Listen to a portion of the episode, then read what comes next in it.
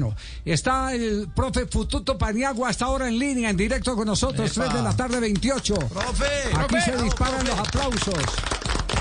Gracias, gracias. profe, ¿cómo le va? Muy buenas. Javier, muy buenas tardes. Un saludo muy especial para usted y para todos los oyentes y para todos los compañeros en su mesa de trabajo.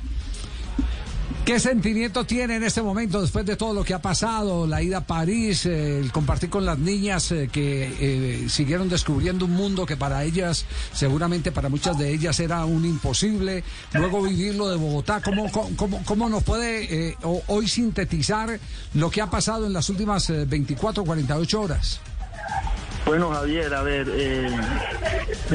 esto de verdad que es un sueño para todas estas jugadoras.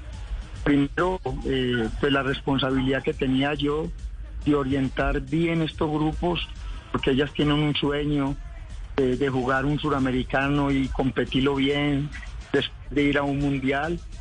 Y, y bueno, y muchas de ellas también de ayudar en sus casas y sacar sus familias adelante. Por ejemplo, hay una, hay una jugadora que yo la puse a debutar en el Medellín cuando dirigía Medellín por más íntimas, que se llama Jessica Muñoz. Ella, ella vive en la Comuna 13 en Medellín, en unas condiciones de verdad... eh, eh, es una piecita donde ella vive con la mamá, con el papá y con, y con el hermanito. Y, ella a, punta de sacrificio, de, jugar al fútbol, lo único que quiere es ayudarle a la mamá. Y, bueno, y desde que uno sale de Colombia, ella a mí me entrega los viáticos. Ella me dice, profe, mire, guárdeme eso, que yo no me quiero gastar nada de ahí, sino que eso es para mi mamá.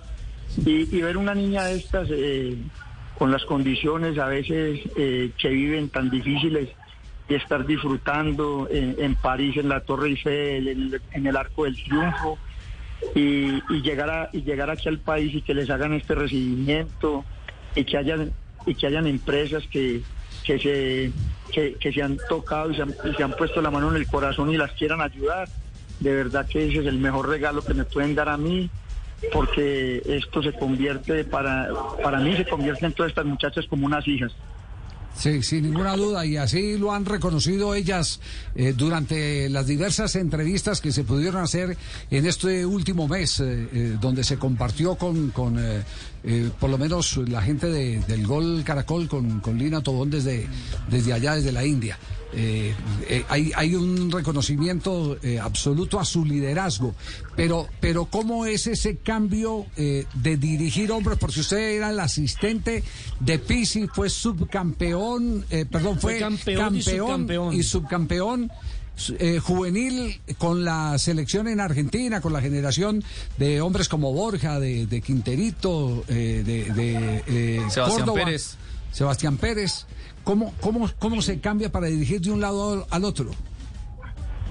Bueno, a ver, eh, Javier, y, y- y recuerdo también que volvimos a clasificar a los Juegos Olímpicos de Brasil después de, de Barcelona, que estuvimos en, Río en el año 2016, con una generación de jugadores que ya la mayoría están en la selección mayores.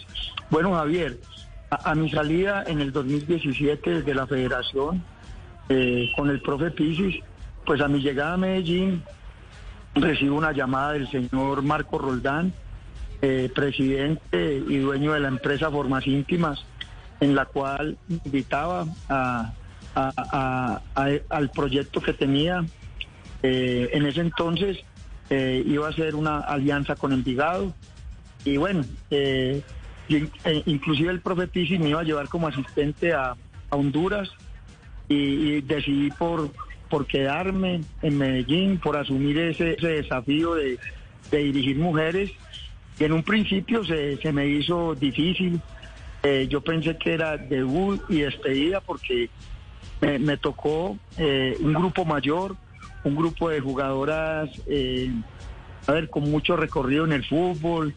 eh, y bueno, pero, pero ya después eh, la preparadora física Viviana Cardona me, fue diciendo, profe, mire, a las mujeres nos gusta esto, nos gusta esto, y todo era, todo era manejo de grupo.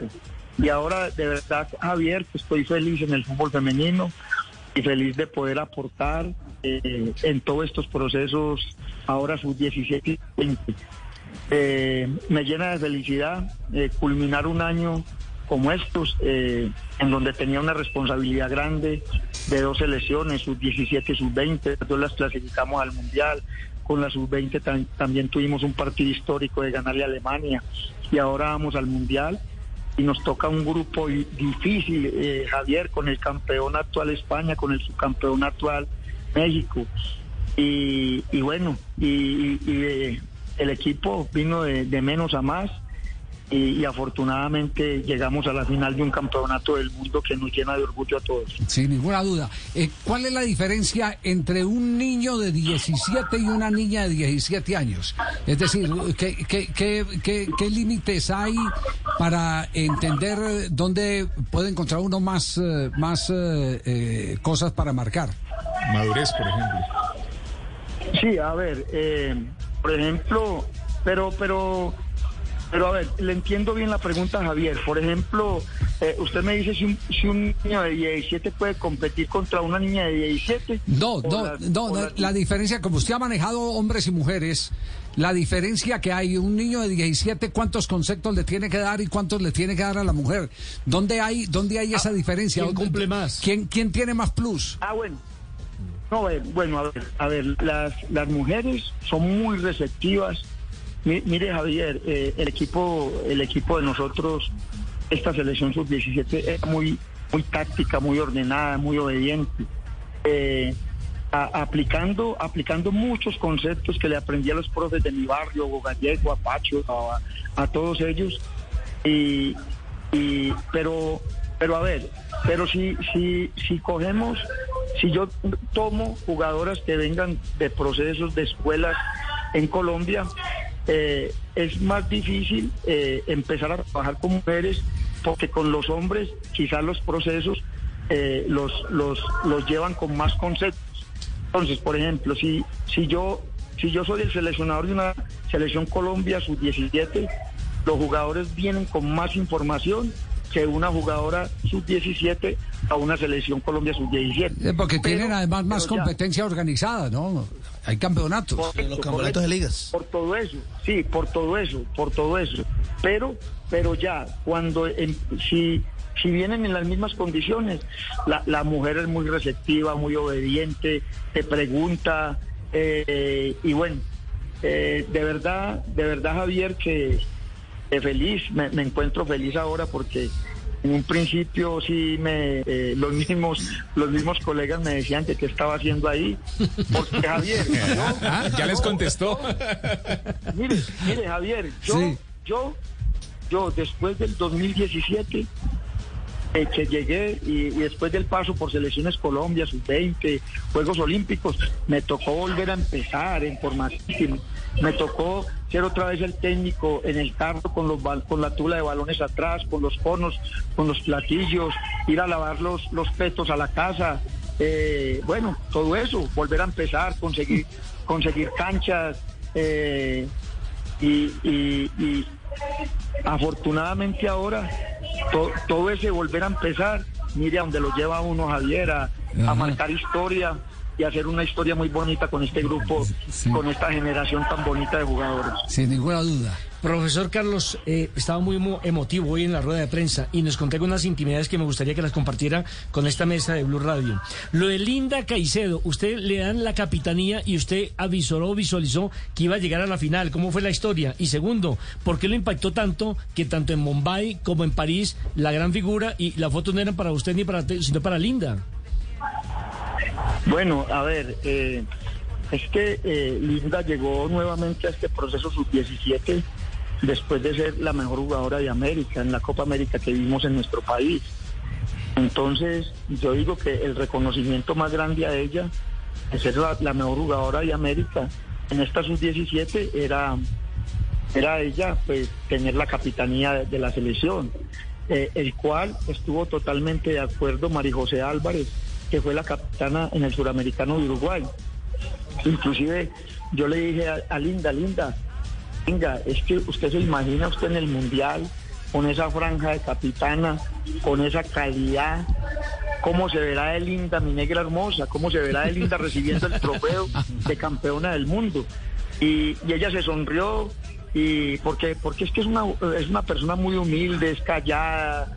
eh, eh, en, en los conversatorios técnicos la primera que llega, la primera que llega a la recepción a esperar la salida para, para el entrenamiento. Es una jugadora espectacular. ¿Y sabe qué me llama la atención, Javier? Que, y Nelson, que estamos en el aeropuerto de Bombay, de regreso a Colombia, y cantidad de gente que no habla ni el idioma de nosotros buscándola para una foto. Llegamos al aeropuerto de París y revolución hacia el aeropuerto, la gente buscándola pa- para una foto. O sea que es una, es una figura mundial reconocida y bueno, estamos ante, ante pues yo digo, eh, una, una de las mejores jugadoras del mundo.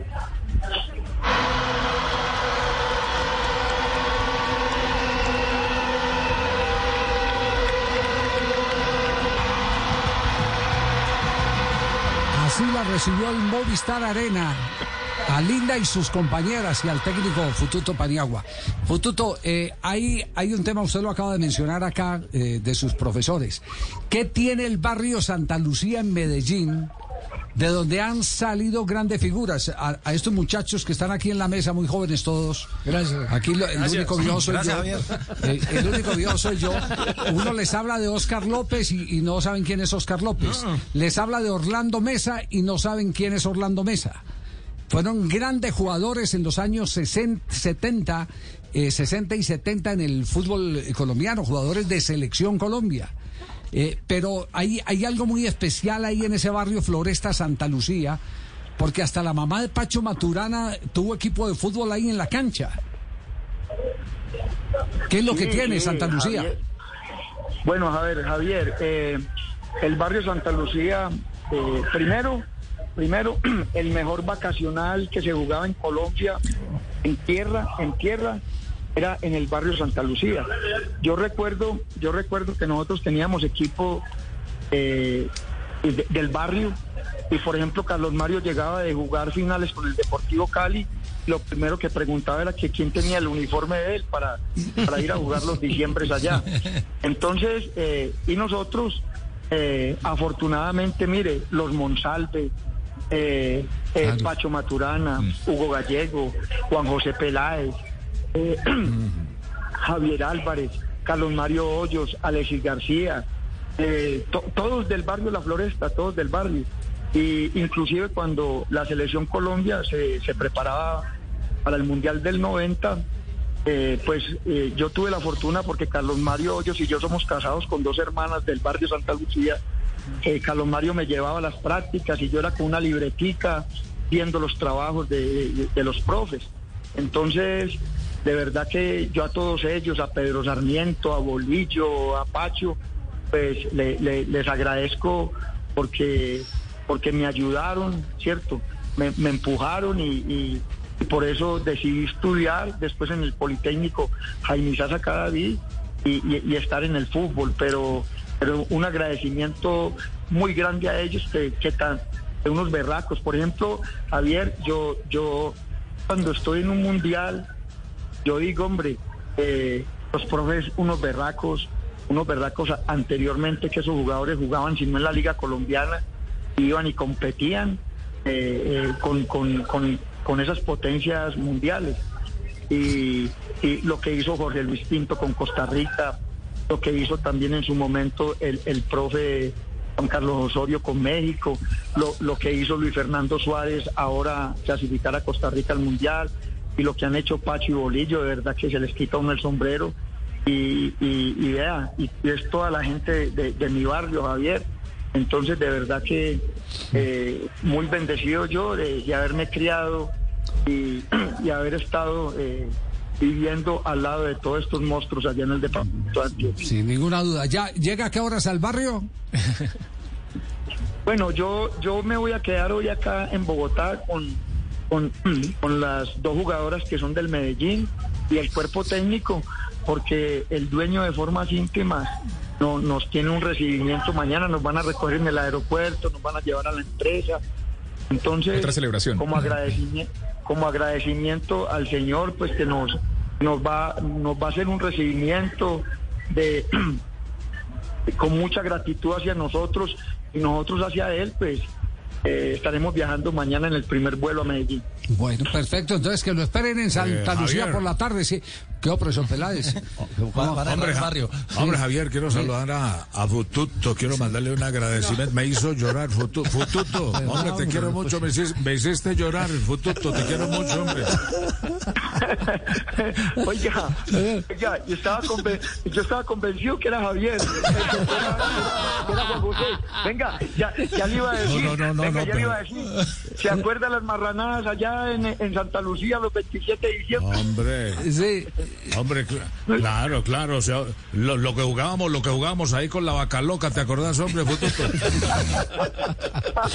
Jugamos a la vaca loca y, Sí, y- claro. y ahí es- y hacíamos la y hacíamos la, y hacíamos la marranada. Claro. Vos pedías cola y oreja. Yo me acuerdo, vos pedías cola y oreja. Claro. Ey, allá era donde, donde, donde comían chicharrón de guayaba. ¿Comían o comíamos? Com- comían chicharrón de guayaba. No, a mí no, nunca me invitaron, yo estaba muy chiquito. Guayaba se llamaba la marrana. Oiga, chicharrón de... Javier, Javier, y pregúntele a Fututo cuál era la línea de tres. Porque eran los tres hermanos Paniagua en ese vacacional y hacían línea de tres y por ahí no pasaba nadie. Los tres en el fondo, sí. Sí, ¿Cierto, sí, no, hoy, hoy estuvieron, ho- hoy estuvieron acá mis dos hermanos, eh, ellos, ellos más recios que yo, pero, pero hoy, estuvieron por acá acompañándome, no, hombre, y, y bueno, de todas maneras, eh, Javier y a, y a toda su mesa de trabajo, hombre, un saludo muy especial, los quiero mucho y los admiro mucho en su trabajo. Muchas gracias. eh. Hombre, te, te espero en Jericó. eh,